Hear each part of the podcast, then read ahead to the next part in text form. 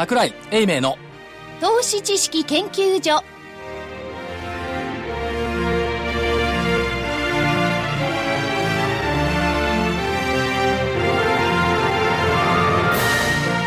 皆さんこんにちは。こんにちは。桜井英明の投資知識研究所の時間です。スタジオには桜井英明所長。ちゃんと虎ノ門のスタジオにおります。桜井でございます。正木昭夫隊長。まさきです。こんにちは。福井主任研究員。福井です。こんにちはそして研究員の加藤真理子でお送りします。え今日の日経平均大引けは25円46銭安の15,620円77銭。25円46銭安の15,620円77銭でした。えー、午後3時時点の15,618円が今日の安値ですので、ほぼ安値で引けてるということですね。出てくる時プラスだったんですけどねそうです、そうで私す。もう急に2時過ぎぐらいからね、ね。まあ、はい。今日は月末ですんでね。はいはい。まあいろんなもののおお化粧とは言わないまでも、まあ仕組み債のね、えっ、と、値洗い日とかね、いろいろありますんで、そういったことから売り方の抵抗が2時過ぎから引けにかけて入ってきたということでいいんじゃないかと思いますけど、はい。わ、かりました。えートピックスがマイナス2.82ポイントの1289.42ポイント。出来高が概算で24億917万株。売買代金が概算で2兆2051億円。値上がり銘柄が519、値下がりが1166、変わらずが132銘柄でした。規模別もすべてマイナスになりま2した。兆2051億円？2兆2051億円。それ見間違えてないですよ、ね。あれ？まあ2兆2051億円ですね。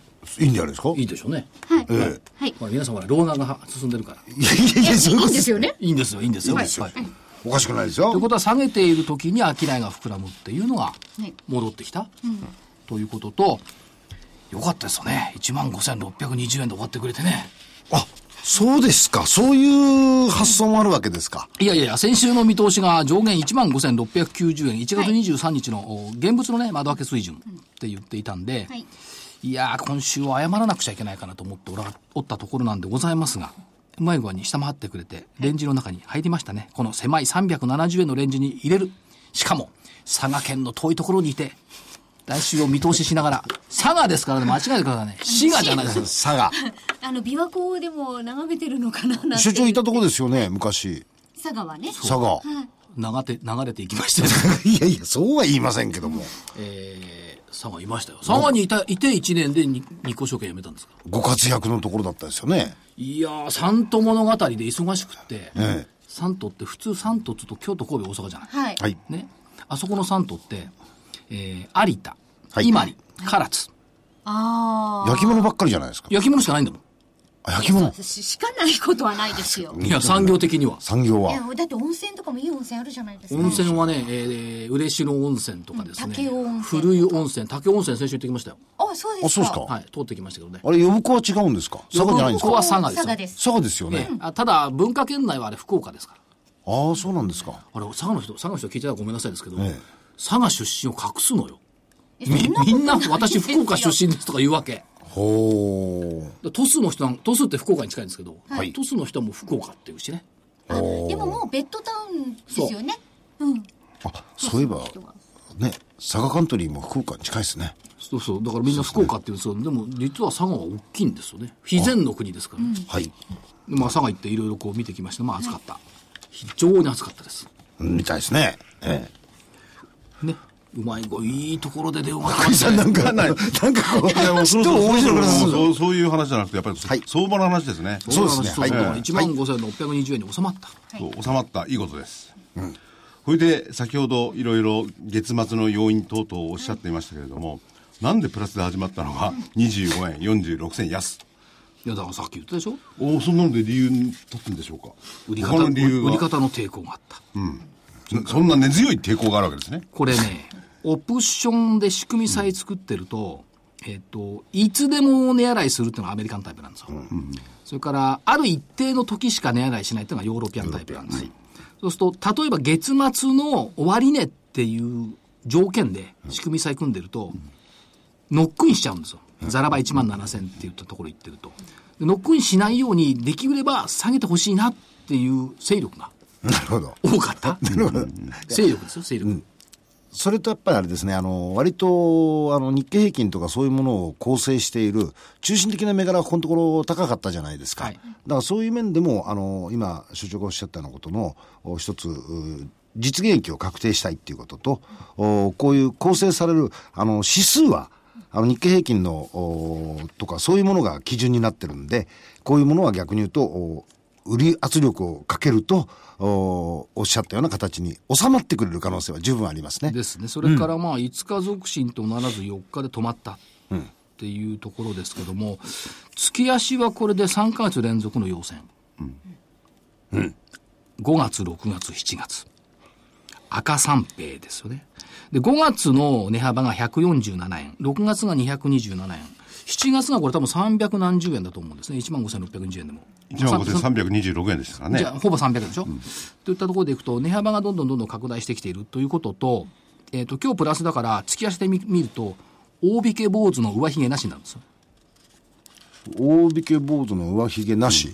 ああ。っていうことは上に出てないっていう。うん、終値ベース。終値ベースでね。あの、月足は終値ベースだから、今日のザラバの髭は別にしてね、あの、月足で見ると、えっ、と、大引け坊主ですから、非常に強い線になってくる。嬉しいでしょ？うん嬉しいです。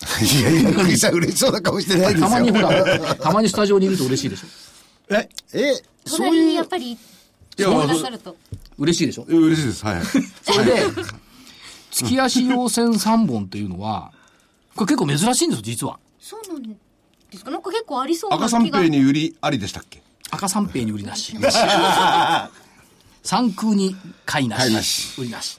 でね、1990年、99年以降、要するに、まあ、ほぼ21世紀に入ってから、月足3本っていうのは、陽線3本っていうのは、は9回しかないんですよ。だから15年間のうちに9回しかない。15年間のうちの9回って結構多いじゃん。9年あるってことですよ何毎年1回ないのよ、だって。はい、毎年1回はないの。うんでしょ、うん。まあだけど1ヶ月、3ヶまあ月連続5割を超えっていうのはてますからねね。で、記憶に残っているのは直近では2012年の10月以降の連続戦、要戦。この時は安倍さんが総理になって、えー来たと。安倍のミクス期待で連続ドーンと来たと。しかし、今回見ていると、2005年5月のケースに似てるんじゃないか。5年。2005年。これは、郵政解散の前かな。小小泉さんの時ですね。そう、小泉さんの時。しかし、その後ね、9本連続陽線になってるあの時。で2006年4月の17,563円まで6割上がった。今回6割上がってごらんなさい。いくら6割？ねうん。1万5千の6割いったら、6、5、30、9000円、2万4千円。計算、けいや、笑っちゃいけない。計算はいくらでもできる。2万4千って覚えてます？覚えてないでしょ。4000円。いや、ちょっと待ってくださいよ。いや、絶対覚えてないと思う。4000円。絶対覚えてないって。え、そ、そん、え、絶対覚えてないんですか？いや、去年の年末に、今年の日経平均予想って私2万4千って言った。あ、そういう、あまり口にしたくなかったんです。そういうことですか。そういう数値。なんか呆れてますね。でも、まだまだまだ半年弱ありますんで。そう所長ね、これ、あの、小泉さんって言えば、はい。所長からいただいた話だと、小泉さんの時っていうのは、はい。年に1回ぐらいずつこの、あったんじゃないですか？この、えー赤三平っていうのは。そう、2003年5月、2004年2月、まあ2002年から2002年2月、2003年5月、2004年2月、2005年5月、小泉さん辞めたの2006年ですから。ですよね、はい。ここの間って結構そういう意味では、こういう強い相場展開が期待あったということですよね。まあこれは長期政権ということがありましたから、にまあもっと言えば1、2、3、4、5年間は全部上がってるんですよ。ただし、水準がですね、2001年とか2002年とか2003年って7000何ぼとかね、なるほそういう水準ですからね。ど。はい。そうそう、2003年の4月に日経平均はバブル崩壊以降の底打ちしたんだから。でも安倍さんの前だって同じような水準だったじゃないですか。そう。で、8000円台2006年っていうの同じ数字ですよね。ですよね。それ考えていくと、まあ、小泉郵政改革の時の相場っていうのが、そろそろ見えてきた？で、長期政権っていうのもなんとなく。あの当時為替はどのぐらいでしたっけ？110円から20円なんです20円ぐらい。20円ぐらいあってましたね、はい。で、ちなみに、えーっと、2007年7月っていうのがあるんですけども、これが直近の S q 値の高値なんですよ。ちなみに1月の S q 値っていうのが15,784円。これも抜けそうになったじゃないですか。もうちょいで。はい。で、この15784抜けてくると次のターゲットってのは2007年7月の18,177円なんです。随分入ってますね。で、この2007年7月っていうのは7月9日に第一次安倍政権の高値18,261円。これをつけた時。で、安倍さんが2007年9月26日に辞めたんですが、この時が16,435円だから、まずはこれをターゲットにしてっていいんじゃないのという感じですね。ところでその S q 値、月々のね、はい。えー何の価値があるんでしょうか教えてください。先物最低をやってる連中は、S q に向かって積み上げて、それ昔のものですよね。値段？うん、値段は。今だって一緒じゃん。だってもうすでに生産なりなんなり終わっちゃってる何年も前の話ですよもちろんね。ところがそれがなんで今までこういうふうにね、ところが、記憶に留められなきゃなんないのか。時々、時々いるでしょ。紙芝居ばっかり見て相場を張ってるやつがいますね。ね、はい紙芝居見て相場を張ってるやつは過去の値段とか過去の節目っつうのを重要にするわけです。そうですよね。それだけの話ですよね。それだけの話よ。当たり前じゃないですか。2007年1月の S q 値をね、5章大事に今まで持ってるやつがどこにもいませんって。ですよね。じゃあ、持ってられないですもなんです。ね。生産しちゃうんですから。そうそうそうねどっちから決めたんですところが、過去を遡る市場関係者の一部の人たちはね、こういう、こよなく愛してるわけ、過去の値段を。うんで、その、それからね、例えば、はい現実的にね、はい過去のそのデータから読み取れるものって何かあるわけでしょうかね。やっぱりね、節目っていうのは、その、そういう紙芝居を見ているとは言いながら、やっぱり重要視される部分がある。節目を抜けると高い。節目を下割ると安い。例えば今回の節目っていうのは7月4日の1万5490円っていうのが抜けずにいましたよね。抜けた瞬間に1万5700円で入ってきましたよね。3日か4日で入りましたよね。という意味ではやっぱり節目を抜けると高い。そこは節目っていうのは売りあ売り圧力もあり買い圧力もあるっていうところ。だってもうすでに昔のことであってもそういうことなんですか？ら。今回ね、昔のことであってこれが不思議なんですよね。いや、昔のことであっても、単に節目よ。多分ね、福井さんがおっしゃってるようなことって、例えば紙芝居屋さんで、チャート屋さんって言っチャたート屋さんではないんですけど、紙まあ、芝居屋さんとジャム、ジャムって言いそうだ。ある意味、あの人たちも、その過去のトレンドだとかいろんなもので、仮説を立ててやってるんですね。で、所長がいろんな話をされてるアノマリだとかいろんなものも、これも一つの仮説なんですよ。ですからねですから仮説っていうのは、いくつかのその仮説、自分たちが作るストーリーに基づいて、チェックポイントっていくつかあるわけですよ。で、そのチェックポイントを過ぎると、それが、リスクがだんだんだんだん軽減してくるじゃないですか。だからそういう部分のところを考えると、過去の仮説っていう、それも一つ理屈としては成り立つんで、このようなトレンドが出てきてもおかしくないなということになって使えると思います。もうかし。しかし、いやいやしかし、この、この、2007年7月の S q 値なんかを気にしている人は、この世の中に多分一人いるんですよ。誰一人いる。ただ一人。誰？あの、焼肉の好きな人。ステーキも好きかな。この間下関でフグ食ってたから。みんな黙っそうちゃう。あ、安倍さんが、安倍内閣、第一次安倍内閣成立が2006年の9月の26日、当時の日経平均株価15,557円。これで、ようやく安倍さんも、第一次内閣のお腹痛い辞め事件の時の、みそぎが済んだわけ、株価的には。で、えっ、と、対人の時が18,261円だから、これをクリアすれば、あれが消える。消えません？忘れたいわけ？それは忘れたいでしょ。お腹痛いのは。なるほど。今、なお腹痛くなんないから、健胆でしょ？ええもう一つある。安倍さんが外遊中の株価は高い。いつ帰ってきます？これがね、2日に帰ってきちゃうのよ。帰ってきちゃう帰ってきちゃう日曜日に帰ってきちゃうの？そう。あ、そう。ただまあ今日は安くなりましたけども、外遊中はまあ確かに高いんです、ずっと。だからできるならばずっと外遊しててくんねえかな、みたいな。でも小まるで泉さん場場にいない方が高いみたいな。小泉さんに次いで2番目でしょ？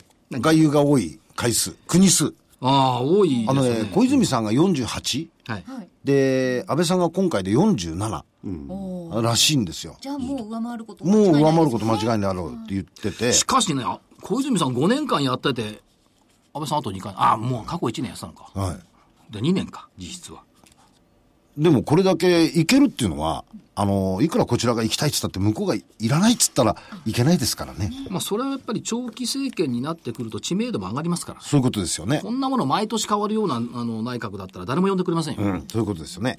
だから、前内閣とか全然内閣は苦戦してましたもんね、外遊するのに。だからそう思うとね、あの、2001年から5年、5、6年までのはい小泉さんの長期内閣の時のマーケットっていうのが一つのもう一回実現できないかなという先ほどの仮説みたいなものって立てやすくなるかなと思うんですけどね。まあ、首相官邸で、えー今囁かれてるとか、その首相官邸で何が起きてるかっていうのを首相官邸に近い人から聞いたんですけど、はい。昔のね、証券会社の株式部みたいなことが起きていて、いや、灰皿飛んでこないでしょうねいや、。灰皿は飛ばない。株式、いや、すみません、株式部は灰皿飛びません。あ、そうですか。営業部ですか？支店とか営業部に飛んでましたけど、あの、なぜ株価が上がらないんだという素朴な疑問が、質問が、やっぱり降りてくると。おうあるいは、どうしてこれは反応しないんだとか、どうやったら株価が上がるんだっていうのを3日に1回ぐらい喋ってるらしいんですよ。いや、私が直接見たわけじゃないから、伝聞の話だからなんとか言うんだけど。ということは、やっぱり株価意識っていうのは、首相官邸今高いよねっていう話ですよね。で逆に翻って考えてみると、あんまりご覧になることないと思いますが、内閣府とかね、首相官邸のホームページ見てごらんなさい。成長戦力とかね、個別のものが バンバン出てますから。そりゃあね、あの、経済新聞にしたってね、その専門誌にしたって、材料はこと書きませんよね。だから水素だとかどんどんどんどんこう出てくるでしょ。電線の地中化とか。まあ、あんな先の話でどうでもいいだろうと思うのが、ぴっちり書いてある。それもちゃんと漫画になって書いてあるから。あの漫画で書いてあるから見たらいいですよ。あ、わかりやすくなってる。成長戦略を簡単に示すとこういうことですっていうのがね、漫画3枚か4枚で書いてあります。わかりやすく。わかりや、わかりやすいやつと、はいあと、あの、法律になってるやつと、法律になってるの読むのめんどくさいから漫画の方見ておくと一緒に いやでも法律とかそういうのはちゃんとあの文章で読まなきゃダメですね漫画の印象でね引っ張られると良くないことが起こり得ますからねそうそうまあでプラスあの確かに今の政権はあー株価非常に気にしてるみたいでねで安倍さんご自身も人によると、えー株価をずっとずっと見てるとかだから株価モードみたいなのも官邸の中にあると株価モードはね、小渕さんの時からあるんですよね。うんでそういうことがあるんですけれどもこれはあのー本当だ。頑張る経営者頑張らなく。ちゃいけないんですね、でもね。アベノミクスって効果は出ているのとかね、あって、頑張る経営者、頑張る家族、頑張る農業経営者。これ首相官邸のホームページよ。うん。うーんって。思う、思ったよりもこう、なんと柔らかいイメージにしようと。あのところで頑張ること何を頑張るのかな家族でね頑張る家族やりくりですかね。えーこれがね、取ってつけたようなこじつけなんだけど、頑張る家族、喋ってるのがね、インターネットで薬を買えるようになったのかしら、疑問符。ああ。働きたいけど子供が保育園に入れないから、現実的には難しいわ。将来は世界で活躍したいけど、英語は不安だな。省エネで得する電気料金、メニューを選びたいんじゃがっておじいちゃんが言ってんだけど、こういうのが頑張る家族とあんまり取ってつけたような感じ。取ってつけすぎじゃないですか、これ。ネガティブなものは一個も出してない。そりゃそうでしょ、首相官邸だもん。いや、ネガティブアベノミクスって効果は出ているの疑問符。景気が良くなって給料が上がるって本当かな ?45 歳男性会社員と取ってつけたような話。成長戦略って難しくてよくわからない。成長戦略の解説。成長戦略が改定されたって聞いたけど何が変わったの？とこう、漫画ではこう出てる。しかも、えー首相官邸で出している柔らか成長戦略。アベノミクスをもっと身近に。こういうの見とくとね、やっぱ相場のテーマっていうのは見えてきます。テーマは見えるんですよねただし、まあ、硬いところに行くとね、わけわかんなくなってくる。例えば、日本版スチュワードシップコードの受け入れを表明した機関投資家のリストを公表とかね、公的年金資金の運用の見直し、法人実効税率の引き下げ実現、近年稀に見る水準の給料アップが実現。これはあんたのせいじゃないだろうと思うんですけど、誰がそれに恩恵をよくしてるんでしょうかね。まあ一部の企業の方々、国家戦略特区とする地域を指定、建設分野における外国人材の活用、ともろもろ出てるのかな。特区っていうのも卑怯な手ですよね。全国でやりゃいいのにね。ちまちましないでね。産業競争力強化法、薬事法の一部改正案、もろもろ出てる。これ読んでると、日々のネタには苦労しない。うんだから最近よく出てくるでしょう。新聞なんかでも一面トップに水素ステーション100箇所とかね。だから何と思うと思うんですけど。でもそれで相場になっちゃうんだもんね。なりますね。だって日本中で誰も水素自動車乗ってないのになんで水素ステーションがね、今話題になるか。先行きの話でしょ。で、第1の矢、デフレマインドを一掃。第2の矢、湿った経済を発火。第3の矢、企業や国民の自信を回復。期待を行動へ変える。いや、これ、何ページもあるんですけど、ぜひ、あの、お読みいただければいいと思いますが。大体株屋さんっていうか、ね発想がなんかそういう感じですね。違う。首相官邸のホームページとか内閣府のホームページを読む株屋さんってあんまいないもんね。ですね。でもこれ今までと全然違って、むしろ株屋さんのほら、昔出てたじゃないですか。なんとかかんとかの。まんじゅう怖いとかね。いや、まんじゅう怖いって、これはいいですよって、そういう時の、あれみたいですね。あ、株式説明用資料ね。用資料のねいやー、それにしてはこれよくできてますよ。日本最高戦略とかね。それよくできてないと困るでしょ。まあでもあれですね、直近のところで公共生産なんか見ると、大変な数、数字ですよ、むしろね。工業生産マイナスですよね。そうですはいこんなんで GDP も思い以上に、想定以上にマイナスです。マイナスですね。こんなんでじゃあ、どうなるのかって感じはしますよね。僕は、この国のすぐ目の前の経済のどこが心配だ。アベノミクスは聞いてないじゃないか。まあ、そじゃあ個別でいけるのかどうかですよね。そういうふうにおっしゃる方々おられますけども、意に反してはい4か月間株は上がり続け、そういう発想をしていた売り方は悩みに悩んで、評価損率マイナス12%、厳しいですね。買い方はマイナス3%。で、普通に出てる毎週か、毎週の評価損率で見てもマイナス6%ですよ。6%って言ったらほとんど損がないっていう状況です。信用の縦玉で。そうですね。これは売り方結構辛いな。ねしかも、ねえー信用の売り方期日っていうのは多分来るのが8月4日。もうすぐです。で、その次はまた売り方期日が10月。ということは19で見ていくとそんなに悪くない時期に今入っているっていうところ。まあ、ここに見てもそうですよね。で、福井さんの言いたいようなネガティブな意見を代弁しますと、グリーンスパンさん、懐かしい名前ですね。元 FRB 議長。もう引退しときゃいいのにね。いや、だけど、ああいう人たちってほら、あのー効果は大きいじゃないですか。いや大きいコメント言ってもらえれば。まあそうなんですけど、しかし、そじゃあ例えばその引退した日本の日銀総裁が株価とか言及する方は言わないでしょ。誰も聞きに行かない。あ、そういうことか。呼ばない。呼ばない。グリーンスパン FRB 議長のこれブルームバーグテレビか？のインタビューが昨べありまして、見た、いや、見て見て。ブルームバーグと入れてる人が少ないでしょうか。株式市場はかなり長期にわたって相当急激に回復してきた。いずれ大幅な調整があると想定する必要がある。と語られました。が、市場では異例の低金利で資産バブルが発生するのではないかとの懸念がニューヨークでこれ浮上していると。問題は、なんで中央銀行のトップがこんなコメントやっぱ出すの？元トップがね。元トップはこれはいいですよ、まだ。この間、現トップがよ、イエレンさん。小型株ハイ、バイオテクノロジー、ソーシャルメディア株などは割高って、中央銀行の総裁が株を割高とか割安とかいうコメントっておかしくないですか？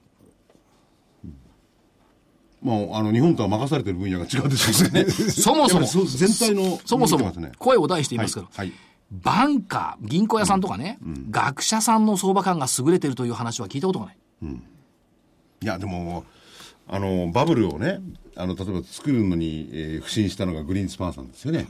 つまりそういうのは収束も考えてますからね。いや、もう終わってんだからいいじゃない、別に。いや、いだからここに来てやっぱりもう。や、あんたの責任じゃない。ってちゃんともうイエレンさんいるんだから。収束を考えなきゃならない事態に来てんじゃないかと思ってるじゃないですか。ちょっとバーナンキさんもいたじゃない。バランス2世代前よ。ひいおじいちゃんよ。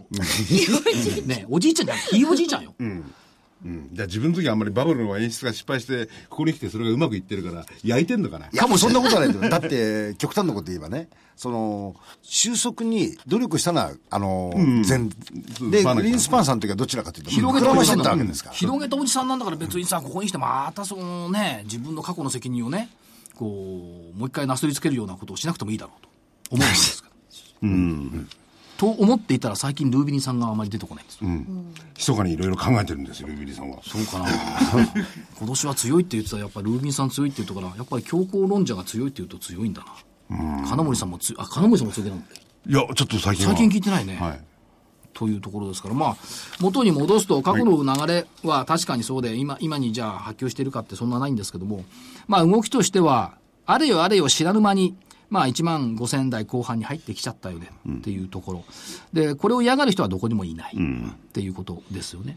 で、おそらくこれ、個別銘柄、特にジャスダックだとかマザーズの銘柄って結構ボコボコ動いてるし、それからアメリカもモメンタムセクターっていうのがいまいちだったのが、昨日なんか見てるとモメンタムがふ戻ってきてるし、その意味ではその忘れられていた新興市場群あの、ゲームだとか、いろいろ SNS 関連だとか、こう、輝いていた、あの、新興市場銘柄って結構ありましたけども、それ以外の部分っていうのはこれからもう一回出てくるんじゃないのという感じはしますんですか？ね。どんな部分なんでしょうやっぱり。バイオとかね。バイオですか。ロボット関係もそうですよね。ロボットもそうです、ね。だという、思いますけど、あの、先週、ほら、出て、あ所長がいない間出ていただいた、あの、玄太さんいたじゃないですか。あの方がうまい表現されたなと思って、釣り上げ相場って言ってましたよね。ええいくつかの銘柄が、先行銘柄が、全体をこう引っ張り上げてくるっていう、なんかそういう傾向があるかなという気がしてますけどね。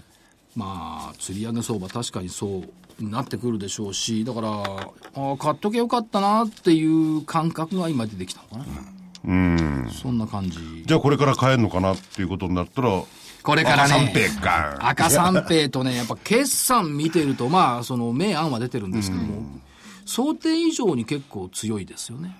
為替ってまだありますよね。為替為替やってる人も苦労してますよね。動かないんだもん。でも100円ですからね。入ってない、入った今日。入って、うん、今日は。2円の入ってない80、90までえ、見せるそうです。うん一時入ってなかったっけ？88銭が高いところ、低いところが66銭ぐらいですね。今70銭台ぐらい。80銭。だって39年ぶりのね、狭い値幅って書かれちゃあね、そりゃ1円21銭じゃ困っちゃうもんね。参加者が少ないですね。参加者はだから、為替は動かないから、新興市場でドッテンバッタンっていう話。い え、えまさかだ、為替のディーラーが株屋さんになるわけじゃないでしや、ょディーラーじゃない、あの、投資家。あ、投資家さんね。この間はね、あの、投資家さんがね、いやー、株も動くんだけど、なんか金とかプラチナがいいよねとか言い始めて、そのうちトウモロコシとかいいんじゃないかと思って。ね、そうするとまたすぐに規制が入りますからね。しかし、トウモロコシ買うのはいいけど、原ビーター大変だよね、みんな。いや、見けませんよ。もう食べて出ちゃってどうするの？ポップコーンにあ、小豆だと、ポですよップコーンに桜井さんが好きな。あれも、あの、そうそう、好きなんですよ、ねはいただね、一つね、ジンクスがございまして、何ですか？なんか声小さくなりましたけど。ジンクスいかが、いかがのジンクスですか？個人的にね、あの、携帯電話あるじゃないですか。はい。はい。で、毎日こう、携帯電話で撮って、馬鏡やってるじゃないですか。はい。今までね、au でやってたんですけども、はいこれね、1月23日にスタートしたんですよ。はい。でこ、この後株価下がったのね。う。au あそうですねスマートパスでスタートしたのが1月23日なの。ろくでもねえことやってんだよ。株式投資のいろは、エイメイ .tv っていうのもやってるんですよ。だから、au でね。はい。今度ね、い終わんないですか、それ。や 終わんないの。終わんないの。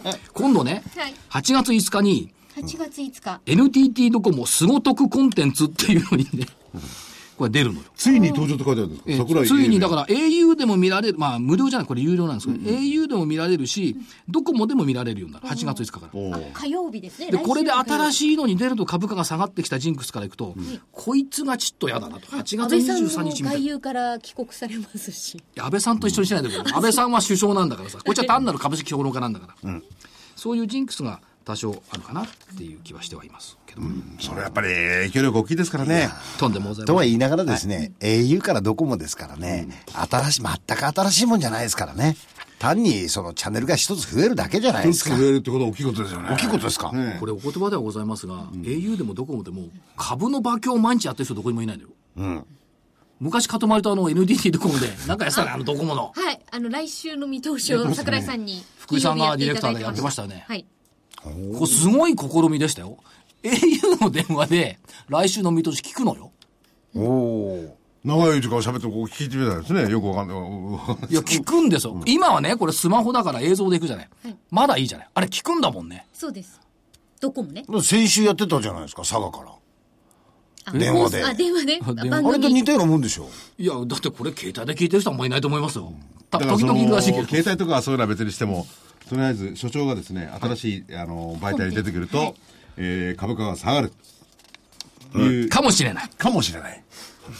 その理由は全然わかんない。わからないだからジンクスだって。S q の話と同じ。ジンクスだって言ってる。でもね、あの森っていや、それは2週連続。これは最近の話よ。はい週の初めと週末が大きく動き。その間の値動きは小動き。だから今日も大きく動いたけど小動きでしょ。で明日大きく動くの、金曜日。ああ、週の終わり。週の終わり。今日は、あれ、冷やしでいくと陰線ですね。陰線です。ですね。はい4日、5日連続高の後の陰線陰線。ですね。まあ、でも小幅のね。明日雇用統計があるっていうことを隠れみのに多分するんでしょうね。変わらんですって、大して。雇用統計通過しちゃえば一緒なんだから。というところ。でもアメリカ株なんかどうでもいいんじゃないですか？日本にとっては。安いのに影響してないんですもんね。だから不思議なの。米株ニューヨーク離れをしてきているのに、なぜか雇用統計だけは気にする。気にしますよね。関係ないと思うんだよ、で雇用統計でじゃあ10万人になったから何なんだって、日本の雇用が増えるのかね日本の有効求人倍率は1.1倍よ今、増えてきてるの？え。いやいやみんな職がそろそろ出始めるのよ、これからそう。そうですよ。だって人手不足もあるし。足らないってんだから選ばなきゃ仕事はあるいや、結構昔からそれは山崎さんもそうでしたよね。さんも第二の人生がちゃんと過ごせていや、あっちから選ばれるから。あそうかこっちは選ばなくても。でもいずれにしてもね、そのアメリカ離れをしてるけれども、まあ雇用統計の時には、あーね、き一応敬意を表するんですか？いやこれねだから FX の人たちが何も指標がないと困るから、雇用統計を小出しにこうねワイワイ騒ぐだけで、そもそも雇用統計って昔そんな騒がなかったもんね、そうそうなんですか、そうよ。い FX が出てきてからですよね。あいつらが材料ないから、スケジュールばっかり言い始めるでしょ？すると、大体1週間先から3日先ぐらいの経済スケジュールばっかりしか言わないから、その中に雇用統計がイベントとしてはでかいから入ってきてるだけのいや話。、その為替の関係者が言ってるのか、あるいは FRB が、あえあのバーナンキさんあたりがね、それで注目していたのか。注目していたのもありますよね。いや、あの、今も昔も、ニューヨークに対する注目度合いってそんな変わってないと思うのよ。株式においては。ところが雇用統計とか、あるいはその FOMC の日だとかを、これだけ露骨にね、注目し始めたのは FX が出てきたからですよ。まあ、逆に言うと、その裏側には、やっぱりあのヘッジファンドですとか、その大きな資金まあグローバルマネー動かすっていうのはね。グローバルマネーが動き出したんで、どうしても為替っていうものは、そのお動かす場合の基準になるんでね、うん。これはもうそういう現象だと思いますよ。だからその意味でいくと、これは FX の連中の話よね。株価の連中の話と一緒にこう混濁しないでよねって言ったところはあるんです、実は。だから、雇用統計で騒ぐな騒ぐなって言ってるのはそういうところであって。いや、でも今、隊長が言ったみたいにね、グローバルマネーっていうのはいろんなことを見て動くわけじゃないですか。はい。で、見るポイントとすれば、やっぱり為替大きいはずですよね大き。いですね。で、それによって、えー各国に対する資金の配分も違ってくると。当然株から引き上げたり入れたりっていう話になりますよね。そうですね。だから、今の場合だったら、その、イベントっていうふうな、いくつかの、その、想定イベントに対して、為替のポジションを組む。だから、金利に対して組むとか、いろんなやり方ってヘッジファンドの中に戦略がありますから、確かにそれはあるんですけど、非常にそれ、あの、優等生的な答弁でございまして、現実問題として本当かよっていうところはね。ただ金額的に大きいんでね。大きいから、あの、量は大きいから、確かにそうなんですけども、だからそこまで重要視して、そんなでっかいものに見る必要はね、ないんじゃないのっていう。所詮売り買いする連中だろって。長期報道の連中じゃないじゃないですか。まあ、まあ、ペンションファンドなんか別ですけどね。ね。まあ、あの、どちでらもあれですよね、あの最近の株式の買われてる動向なんか見てると、そういうとこから為替からも離れて、国内関連とかそういうところで買ってきてますよね。まあ、どちらかというと景気動向とかね。ね。うん、そちらの方を重要視してる方が、今は強いんじゃないですかね。うん、それと、あとは、その、海外ものに行かせようとした業界の動きっていうのがあったんで、なんでインド株買わなくちゃいけないよとかね、何がブラジルよみたいなところがあったんで、その流れがあったんで、海外にどうしても目を向けさせよう。その背景にあったのは日本株が動かなくて儲かんなかったから、みんなの目を海外に向けさせようっていうのがあったから、それに乗っちゃったんでしょうね。これ逆に言えばその日本株が動いていて、えードンパチドンパチできるような状況になったんであれば、別に外向く必要もないんだし。まあそうですね。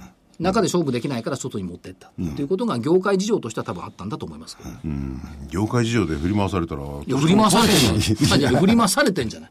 過去何十年。いやいや、振り回されたんですけどね。それはそれは否定しないです、まあ、投資信託の残高なんか見ると、如実に現れてますよね。US のリートですとかね、ハイイールドとかって、そういうものが、大体見たこともないさアメリカの片田舎のねオフィスビルを買うなんて、自分でビル買うなら絶対買わないですようん買わないですよねいや、いいじゃないですか、そのビルがバツーンと大平原の真ん中に立ってて、そういうビルをパーンと手に入れる。で中ガラガラだったらどうするの？ああそれはしょうがない。だねこれ不思議なんですよリート買う時だけは絶対物見に行かないね。家を借りるとか家を買う時って必ず見に行くじゃないですか、リートばっかりは物件見に行く人めったにいないもん。目論見書見て、あ、これかーって見に行く人いないよ。まあ、そのね、物件の積み重ねのリードになってるわけですからね。そうこの間、先週かな、福岡で、佐賀の後福岡でちゃんとセミナーやったんでね、福岡で投資家さんが、リートがいいと思うんだけど、どう思うって。言うから、物件見てるんですか、全部。と目が手になって、あ、物券ってやっぱり見なくちゃいけないの？って。そりゃそうでしょ、裏付けになる物件が本当に人が入ってるのか確認しなきゃ心配でしょ？って言ったら、見ますって言ってましたよね。いや正直いいですね。いいです。うん。何件ぐらいだって 一つ見に行かなきゃならないもんこれね、ものによっては100以上あるしね。ねえそうですよねしかも全国区に渡ってるから、だから海外のリートが見に行けませんよ。いやもう、海外なんか無理です。無理。無理です。まあ、海外の場合はね、その不動産の評価の仕組みがちゃんと確立してるからいいんですけど、国内の不動産の評価の仕組みってまだやっぱりどうなんだろう、鉛筆なめなめのところあるのかなっていう。まあ、収益還元法とかね、あの、いろいろあるんですけどもなかなか外資系なんかもまだまだ入ってきてないないですよね、日本のこの市場にはね。でもないみたいですよ。でも昔はね、結構うん不動産の方はね不動産の方は入ってきてますねあの人を中心にですけどねはい、うん入ってきてます。あの、要するにもう地方はない、少ないんまあですよ。ないですよねただし、あの、首都圏のこの主要都市のところの不動産には結構入ってますね。もっともいろんな処理の仕方なんかもあっちの方は知ってて、それをだいぶうまく調整したんでしょうからね。で、外人って言っても、これは必ずしもアメリカとは限らないんで、ですそうです外人と言ってもですね、かなり何違う外人さんがいるんで、年金のロンドン回しが外人買いになってて、ちょっと前まで信託が増えてたのに、最近外人が増えてるってのはこいつらじゃない。だからいわゆる昔言った黒目の外人ってやつ これがね、出てるんじゃないのりましたね昔言ってたの。本当に言ってましたね、確かにね。黒い目の外人とかね。そうです。いや、そう、黒目の外国人もおられるんですけど、いらっしゃいますよね、いっぱい。要するに国内の日本の機関投資家がロンドン回しで日本株買うと外国人扱いになるの。はい。でそれが増えてん要するに年金一家がね、動いてるだけなんじゃないのっていう声も聞こえないではないですね。しかしこの番組すごいですね。1時間全く休みなしでやるんです。休みないですよ。いいですよね。まあ、始まった頃はそうでしたけど、はい。はい。最近は。で、今日はほら特にあの、ゲストの方いらっしゃらない。残念なんですけれども。いや、残念っていうか。ゲストの方がいらっしゃるとなんか、ゲほら、昔に戻ったみたいで新鮮ですね、これ。自然ですね。ノー、ノー CM のノーゲスト。ね昔は二人きりで。二人、二人っきりよ、本当に。二人ですか？二人。あすごかったですね。喋ってる時に自分が次何考えようかを考えながらやってて、二人しかないのだって。しかも休みないのよ。で、ほら、クレームが入って。休みがないと聞きにくいから。聞きにくいからなんか入れてくる？トイレ、トイレ行けないから。どこでも行けないから。なんかしてお知らせ入れてくれ。こっちだって俺たちだって行ってねえでやってんのよなと思ってね。まあ、それはしょうがないですよ。ということで、時間もなくなってくるんで、スケジュールを見ていきますと。えーっと、まあ、金曜日の夜が雇用統計。敬意を表して。うん一応、一応言っときますね。あと ISM の製造業。ミシガン大学の消費者信頼感。そんなことよりは、はい。8月1日金曜日っていうのは、言っちゃっていい？何ですか？投資知識研究所。第1回オープン。それは個人的すぎますね。いや、結構ほら、リスナーさんも来てくれたから。そうですね。はい。いやそうしたら結果を言わなきゃなんないんですよ。次の時に。いいんですか？僕はいいですよ。な別に、だ第1回オープンって言っただけで。あ、そっか。はい。えー競馬だってオープンあるもんね。はい。えっ、と、4日の月曜日、マネタリーベース。こいつが増えてる限り暴落ないっつってるのに、まあ、右往左往しますよね。でも日銀のあれはちょっと減ってんですよ。減ってんですよね減ってますけども153から148ぐらいになってますから。あ、それは買いでしょ？ん？いや、あの、いや、あの、残高です。あ残高ええ要するに式中のお金の量です。だけど、えっ、と、260兆から270分持ってくるんでしょ、どうせ。ということであれば問題ないでしょう。5日火曜日、ISM 非製造業の景況感。それから、アメリカの製造業受注。ASEAN 外相会議。6日水曜日、国内景気動向指数。アメリカ貿易収支。7日木曜日。日銀金融政策決定会合って、しらーっとした感じですよね。またやんの？みたいな。いや、それやるでしょ。お盆前に集まって何、何話すの？みたいな。何も出てこないでしょうけとど。思います。どこ行くんだとか、そんなこと言わないで。き君は どこ行くんだ君は。都心オフィス空室率。それから ECB の定例理事会でドラギ総裁の会見。8日の金曜日、景気ウォッチャー調査。国際収支。黒田日銀総裁会見。オプション S q もうオプション S q ですよ。早いっすね。いやもうその、その、いつもその辺でしょ？で、そうそうそう。あの、加え、付け加えておけばね、えーっと、月の始めと月の終わりっていうのを見ていくと、月初の第1日目、1月、2月、3月、4日ってのはマイナスだったんですよ。え、1月、2月、3 3月、月。4月。4月ね。ちなみに1月6日382円安、2月3日295円安、3月3日188円安と。で、4月の1日35円安。ここで月の初めが安いのが終わって、5月1日181円高。6月2日303円高。7月1日164円高。ということは今日マイナスでいった方が、8月1日は高くなりやすい。そうか、4回4回の法則ですね。そう。しかも、三桁だもん。あなるほど。ということは、明日金曜日。残念だな、行くのは西じゃないんだな、千葉だから東なんだな。でも、場にいないですから。そういう法則がそうそう場にない。それから、理系平均の見通しですけども、はい。えー先週の見通しは、あ7月月足要請基準の1万5326円が下限。で、これで7月要請でしょ、はい1万5620円だから。で上限が1万5690円。1月23日の窓分け水準。これ、ザラバではまだ埋めてきました。っていうことですけども、来週、下、はい。1万5490円。7月4日高値水準。こいつを抜けてからスルスルと上に来た。この1週間の動きですよね。でそれをもう下回らないんじゃないの？っていうのが加減。上、1万6100飛び9円。おこの根拠。根拠聞きたいですか？うん、聞きたい。秘密。え秘密なんか そんなことない。25日移動平均線の5%上乖離水準。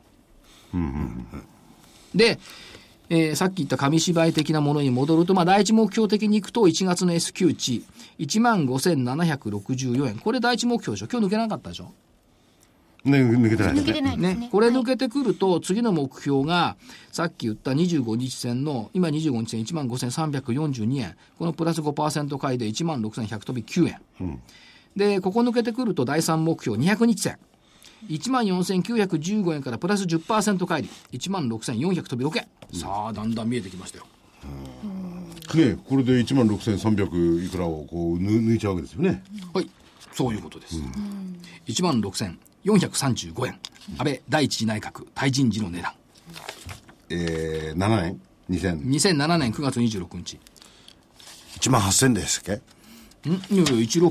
16 1643で、はいあ高値は18261。ですね。はい。18261までいくと、所長が今年年初に言ってた高値のところぐらいまで、だから年初じゃないっつう、高値は2万4000円つってるっつそうれは去年でしょようん、今年よ。今年でしたっけ？去年、去年は1万5000って言っていたのを1万8000に上げた。そう。1万8000が頭に残ってたんですよ。年取ったね。1年前のことを今年のように錯覚する。どっかで1万8000つき数字が残ってるんですよ。去年言ってましたよ。言ってましたね。はいえそれをな変えたんでしたね。変えた途1万端に下げました5000円でね。よしゃよかったのに、そうです情報修正したら外れになっちゃった。そうです。で、今年は2万4000円で実は言ったんですが、静かに何も言わないでいるんですけど、頭の中にはちゃんと残っていて、武者さんがもっと上行くと思ったね。うん。2万2、3000円で終わっちゃったもんね。終わりましたね。武者さんが4万円とかとか。やっぱり武者さん、こ国際経済に明るいから。そうなんだ。まいった。ということで、来来週の見通し。はいおお知らせですか？はい、お知らせ。えー本日発売です。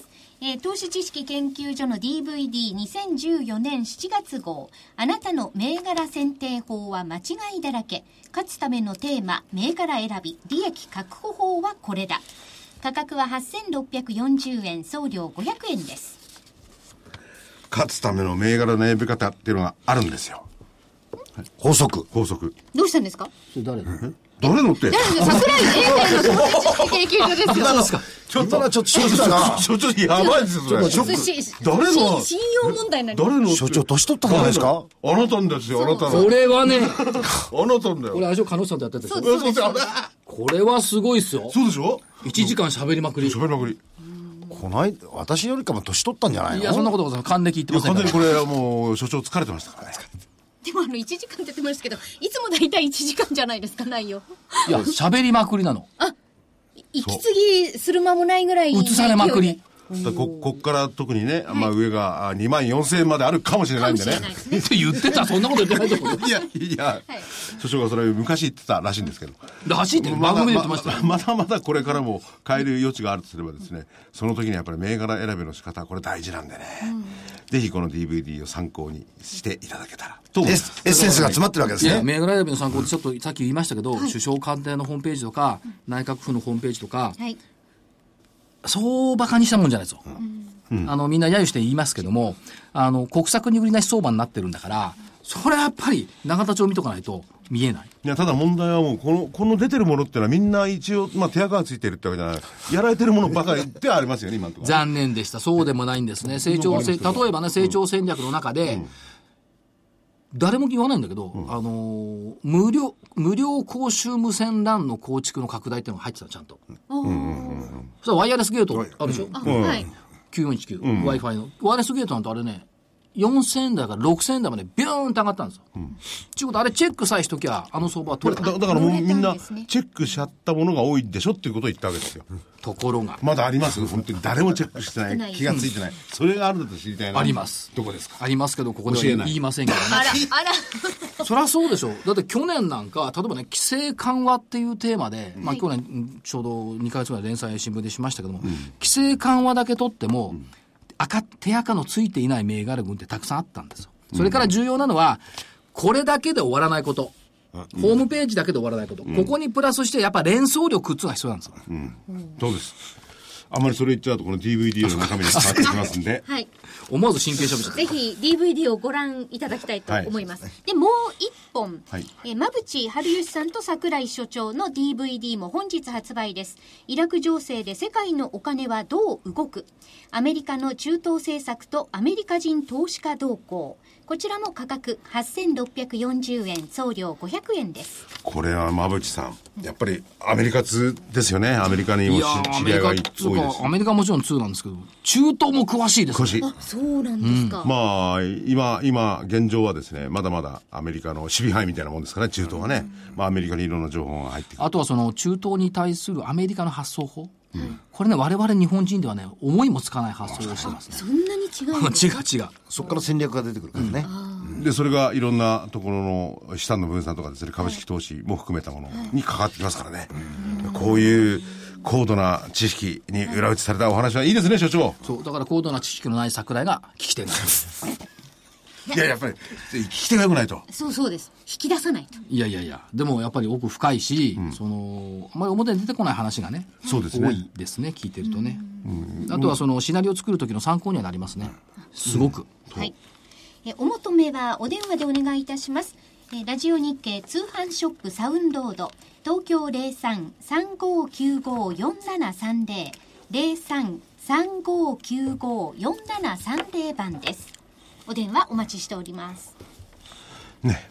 中東もまだまだこれからね、イスラエルの問題とかそういうのもまたまたね、とんでもないことになってますし。しかし本当にお知らせ1本あったけど、休みなしで、もう終わりじゃない。あと1分半30秒しかない。30そうです。すごい番組ですよ、この番組。はい。そうです。これも福井さんの緊張緊張感を持って。緊張感。しかしやっぱり、スタジオで喋ってると、やっぱいいですよね。どこで喋ってるの嫌ですか？炎天下でしょ？こないだなんかだってあれですよ、あの、社会見学しながら、バーディーパットをやる直前に電話かけてたの。は？うん、この間です。せ先週木それ曜日。社会見学って言うんですか？そう。そう社会科見学しながらね。僕はちゃんとね、その時を見すまして。ほんと微妙にね、読んでるとこにかかってた。何をラインっていうのをこう読んで名誉なした福井さんだっつって、捨てようと思ったんだけど、捨てるわけにもいかない。カメラ、あの、携帯をね。で、もう、まあ、捨てるわけにはいかないし。そりゃそうですよ。しかも炎天下、ここ、スタジオって涼しいわ、やっぱり。そうね。だんだんタジオの温度上がってきましたよね。芝目読んでんだったら、それは炎天下に決まってるじゃないですか。あそうですか。まあ、それはそうとして、まあ、せっかくそれ、よりも皆さんから千葉目よりもその株の先読みを読めって言われますからね言ったじゃない、来週の見通し。しかも今週当たってたじゃないですか。それをね、それを言おうと思ったんですよ、福井さん。ちゃんとほら、芝目読みながら株価読んでた。い でもそれはあの、かとまりアナウンサーお願いしますって言ってたような気がします。や、先週と一緒って言っただけあ、で、そう。中身は先週で数字は一緒はい。ということですね。一緒っていうのもなかなか難しい判断ではありますよね。ちゃ ちゃんと二の矢三の矢も一応持ってたんで、それを見ながらこれにしてっていう。はい、わかりました。ということで、今週もお時間となりました。それでは皆さんまた来週。お願いします。